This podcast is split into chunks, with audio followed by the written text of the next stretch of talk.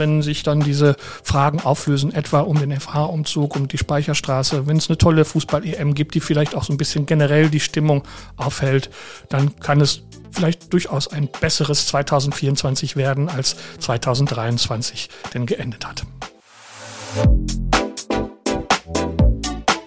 Unterm U, der Dortmund-Podcast. Mit Felix Gut. Hallo ihr Lieben und herzlich willkommen. Ich will gar nicht groß sentimental werden, obwohl ich eigentlich so ein notorischer Jahresbilanzierer bin. Trotzdem möchte ich zum Start hier einmal Danke sagen. An euch alle, die ihr diesen Podcast regelmäßig hört und uns motiviert, euch jeden Tag das bestmögliche Produkt zu bieten. Lasst uns doch einfach 2024 genau da weitermachen und auch gern noch ein bisschen weiterentwickeln. Denn unterm U macht mir auf jeden Fall ziemlich viel Spaß, mögen die Themen in dieser Stadt auch manchmal noch so schwer sein. Ich kann euch nicht versprechen, dass wir im nächsten Jahr ohne bewegende, erschütternde oder sogar weltverändernde Nachrichten auskommen. Dortmund wird ganz sicher eine raue Stadt bleiben. Aber auch eine, die ich auf ganz unterschiedliche Arten gern habe und die auf jeden Fall immer spannend bleibt. Ich möchte in dieser Episode zumindest mal versuchen, einen konstruktiven Blick auf das zu werfen, was 2024 für Dortmund bringen wird. Dafür steht gleich mein Kollege Oliver Vollmerich zum Gespräch bei mir. Mein Name ist Felix Gut und ihr hört unterm U den Dortmund-Podcast der Ruhrnachrichten. Hier ist für euch zum letzten Mal in diesem Jahr das Nachrichtenupdate. Update. Gesperrt. Der Zugverkehr zwischen Dortmund und Lünen ist durch die Folgen des Hochwassers weiterhin stark beeinträchtigt. Weil ein Bahndamm nicht passierbar ist, fahren zwischen den beiden Nachbarstädten derzeit nur Busse. Die Sperrung gilt derzeit noch bis zum 3. Januar. Das kann allerdings auch nur dann eingehalten werden, wenn der Pegel der Lippe bis dahin sinkt.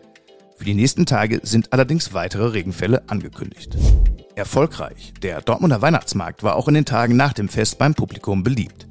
Laut Schaustellersprecher Patrick Ahrens laufe die Verlängerung außergewöhnlich gut und sogar besser als die Phase vor Weihnachten. Er beobachtet aktuell vor allem viele Touristen aus den Niederlanden oder England. Am heutigen Samstag öffnet die Weihnachtsstadt zum letzten Mal. Sprung. Tickets für Bus und Bahn werden in Dortmund zum 1. Januar teurer. Eine Einzelfahrkarte der Preisstufe A kostet nun 3,30 Euro statt 3 Euro. Der Preis für ein Kinderticket steigt um 10 Cent auf 1,90 Euro. Deutlich teurer werden unter anderem auch Vierertickets der Preisstufe B. Laut DSW 21 steigen die Preise durchschnittlich um 9,4 Prozent. Nicht betroffen sind Nutzer des Deutschlandtickets, das weiterhin 49 Euro pro Monat kostet. Laut DSW 21 sind bis zu 80 Prozent der Fahrgäste in Dortmund Inhaber des Deutschlandtickets. Das Thema des Tages. 2023 ist dann also auch bald wieder Geschichte. Was dieses Jahr an Veränderungen gebracht hat, das haben Bastian Pietsch und Christian Gerstenberger ja vor einer Woche hier schon besprochen. Heute möchte ich mit meinem Kollegen Oliver Vollmerich nach vorne schauen, denn 2024 werden einige wichtige Entscheidungen über die Zukunft der Stadt fallen. Und es gibt ein paar ganz gute Gründe, sich vor allem auf den nächsten Sommer zu freuen. Hallo Oliver, herzlich willkommen. Zunächst mal, wie war 2023 für dich? Auch durchwachsen, würde ich sagen. Ich hatte Rücken zwischendurch, das ist besser, besser geworden, Gott sei Dank. Und äh, ansonsten haben natürlich diese Weltnachrichten, äh, Krieg im Nahen Osten und in der Ukraine und so, so ein bisschen die Stimmung gedrückt. Also es glaube, glaube ich, ein, ein schwieriges Jahr. Ich sag mal so, ich habe es überstanden. Ich glaube, das ist so ein Gefühl, was, was viele so ähnlich teilen. Ähm, es ist schon belastend, da manchmal durchzukommen durch diese Zeit. Aber es gibt natürlich auch immer wieder dann persönliche Dinge, die auch positiv laufen. Das versuche ich zumindest immer so ein bisschen mir dann klar zu. Gibt es denn was, was du dir für 2024 wünscht, persönlich wie auch journalistisch vielleicht? Ja, sicherlich. Was, was auch ja nervt, ist ja dieses populistische Gegeneinander, vor allen Dingen so in der Bundespolitik, äh, wo gar nicht mehr so mit, mit, Fakten gearbeitet wird, sondern so jeder gegen jeden hat man so den Eindruck, das ist eigentlich wenig sachdienlich und, und nervt einfach wirklich. Und da hoffe ich, dass sich das vielleicht bessert. Die Hoffnung ist relativ gering, weil wir jetzt nur auch noch mehrere Landtagswahlen haben, insbesondere im Osten und die Europawahl. Also insofern habe ich da nicht viel Hoffnung, aber zumindest äh, würde ich es mir wünschen. In der Lokalpolitik ist es Gott sei Dank etwas anders. Äh, da hat man ja auch keine festen Mehrheiten, was äh, die Politik im Rat angeht, sondern da wird mit wechselnden Mehrheiten regiert. Und das sorgt auch dafür, dass es da wesentlich sachorientierter zugeht. Insofern sind wir hier eigentlich ganz gut ähm, damit äh, gefahren, wie, wie das hier in den letzten Jahren gelaufen ist. Und äh, das soll sich dann hoffentlich fortsetzen. Und persönlich? Persönlich, ja, dass der Rücken hält, viel trainieren und äh, ja, mal sehen, was, äh, dass die Familie auch gesund bleibt und so. Das ist, glaube ich, so persönlich eigentlich das Wichtigste. Als beruflich wird es ja nie langweilig in Dortmund. Da werden wir weiterhin viel zu tun haben in, im neuen Jahr. Dann schauen wir mal auf ein paar Themen, die möglicherweise wichtig werden könnten oder mit ziemlicher Sicherheit sogar zum Teil. Welche Entscheidungen fallen denn 2024 auf jeden Fall?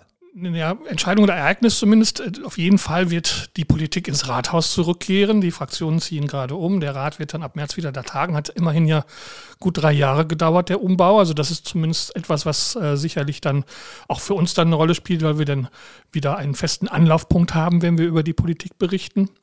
Und eine wichtige Entscheidung, die zumindest angekündigt ist, ist ja die, was aus der Fachhochschule und der Speicherstraße wird. Wir erinnern uns, im Sommer platzte die Idee, die Fachhochschule auf das Smart Rhino-Gelände oder HSP-Gelände zu bringen. Und äh, FH und Stadt favorisieren jetzt, oder man muss sagen, die Stadtspitze favorisiert jetzt ähm, den Umzug auf äh, in, an den Hafen, an die nördliche Speicherstraße.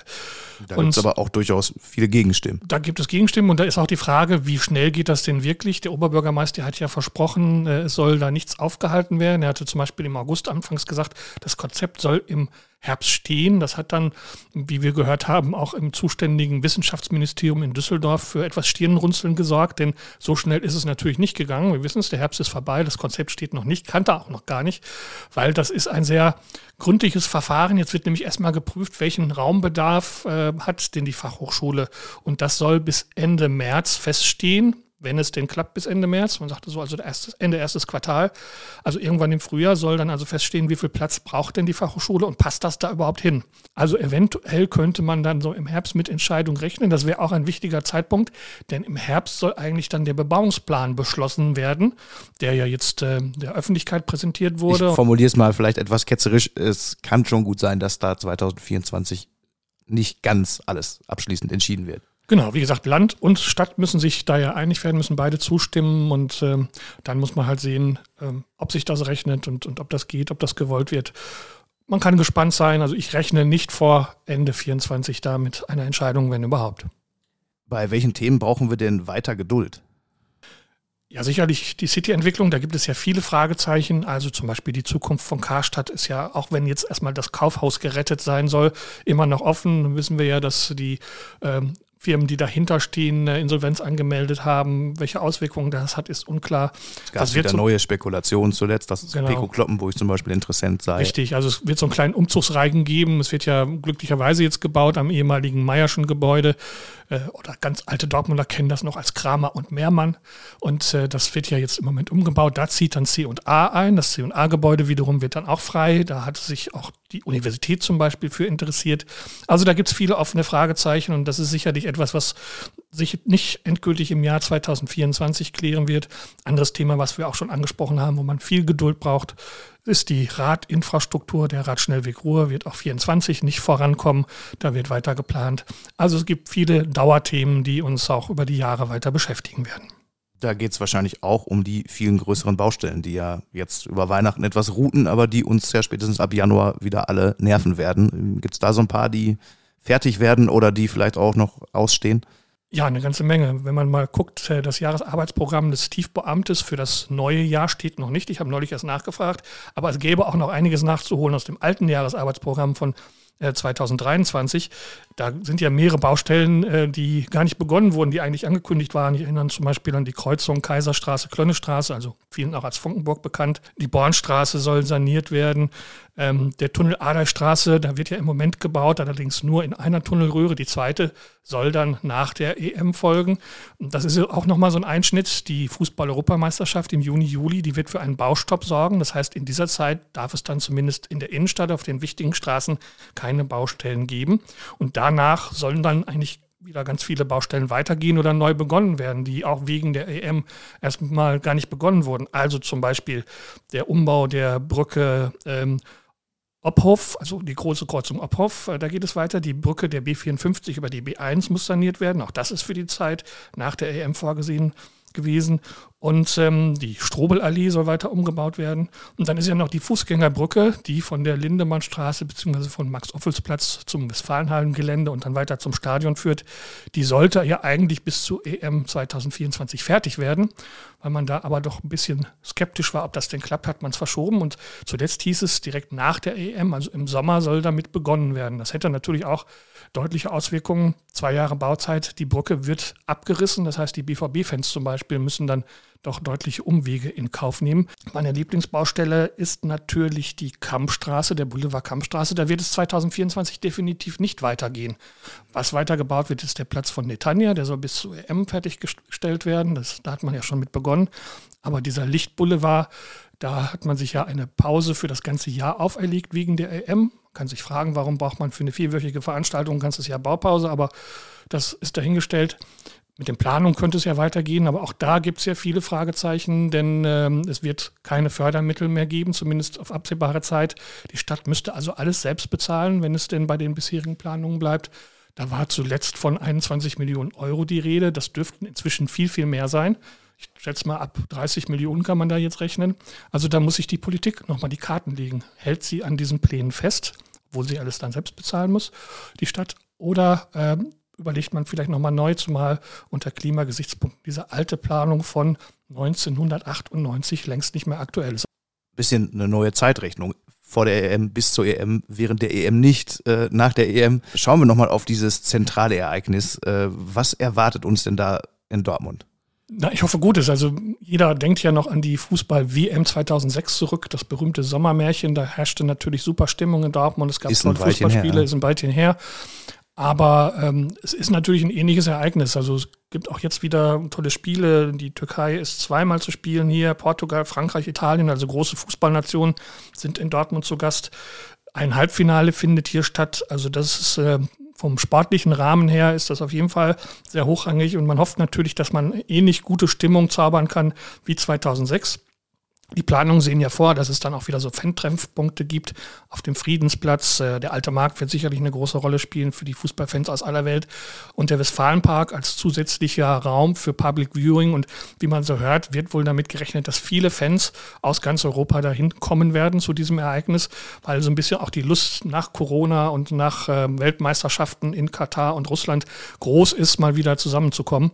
Und insofern, ja, ich habe eigentlich ähm, durchaus gute Erwartungen an diese EM. Die Stadt äh, plant da eigentlich auch ein ganz gutes Programm, sodass das sicher, sicherlich ein Highlight des Jahres werden könnte. Glaubst du so zusammengefasst, 2024 wird ein gutes Jahr für Dortmund? Ich sag mal so, es könnte eigentlich nur besser werden. In 2023 war natürlich auch mit vielen, abgesehen von der Weltlage, mit vielen negativen Nachrichten behaftet. Äh, wie gesagt, die Sorgen um Karstadt, äh, das Platzen von Smart Rino und ähm, ähnliche Dinge. Also da gab es doch viele Dinge, die nicht so gelaufen sind, wie man sie eigentlich mal vorgehabt hat.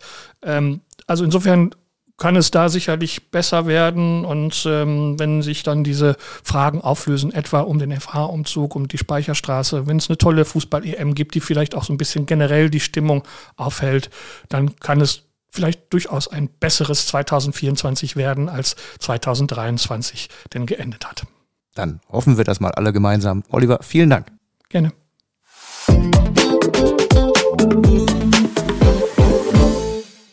Mit ein paar Kleinservice-Hinweisen und Hör- und Lesetipps entlasse ich euch jetzt in diesen Samstag. Wenn ihr noch letzte Inspiration oder Infos für Silvester sucht, empfehle ich nochmal die Unterm U-Folge von Freitag. Ein weiterer Service-Tipp, die Übersicht über alle Bäckereien, die an Silvester und Neujahr geöffnet sind. Das haben wir für euch auf rn.de zusammengestellt. Einen Link findet ihr natürlich auch in den Show Notes. Zum Jahreswechsel stelle ich euch dort auch nochmal die Folgen von Unterm U zusammen, die euch am meisten interessiert haben. Darin tauchen etwa unsere Gespräche zur Crack-Krise auf, der Rausschmiss aller Bewohner eines Hauses oder der Managementstress im Klinikum Dortmund. Ich freue mich, wenn ihr uns auch 2024 treu bleibt. Dieser Podcast entwickelt sich immer weiter mit euch und durch euch. Schreibt gern, was euch noch fehlt bei Unterm U, wovon ihr euch mehr wünscht oder was wir lassen sollten. Die erste Folge des neuen Jahres erscheint am 3. Januar, denn wir sind weiter für euch da, damit ihr mitreden könnt über das, was in Dortmund wichtig ist und wichtig wird. Lasst euch nicht stressen und kommt gut rüber ins neue Jahr und wie immer alles Gute.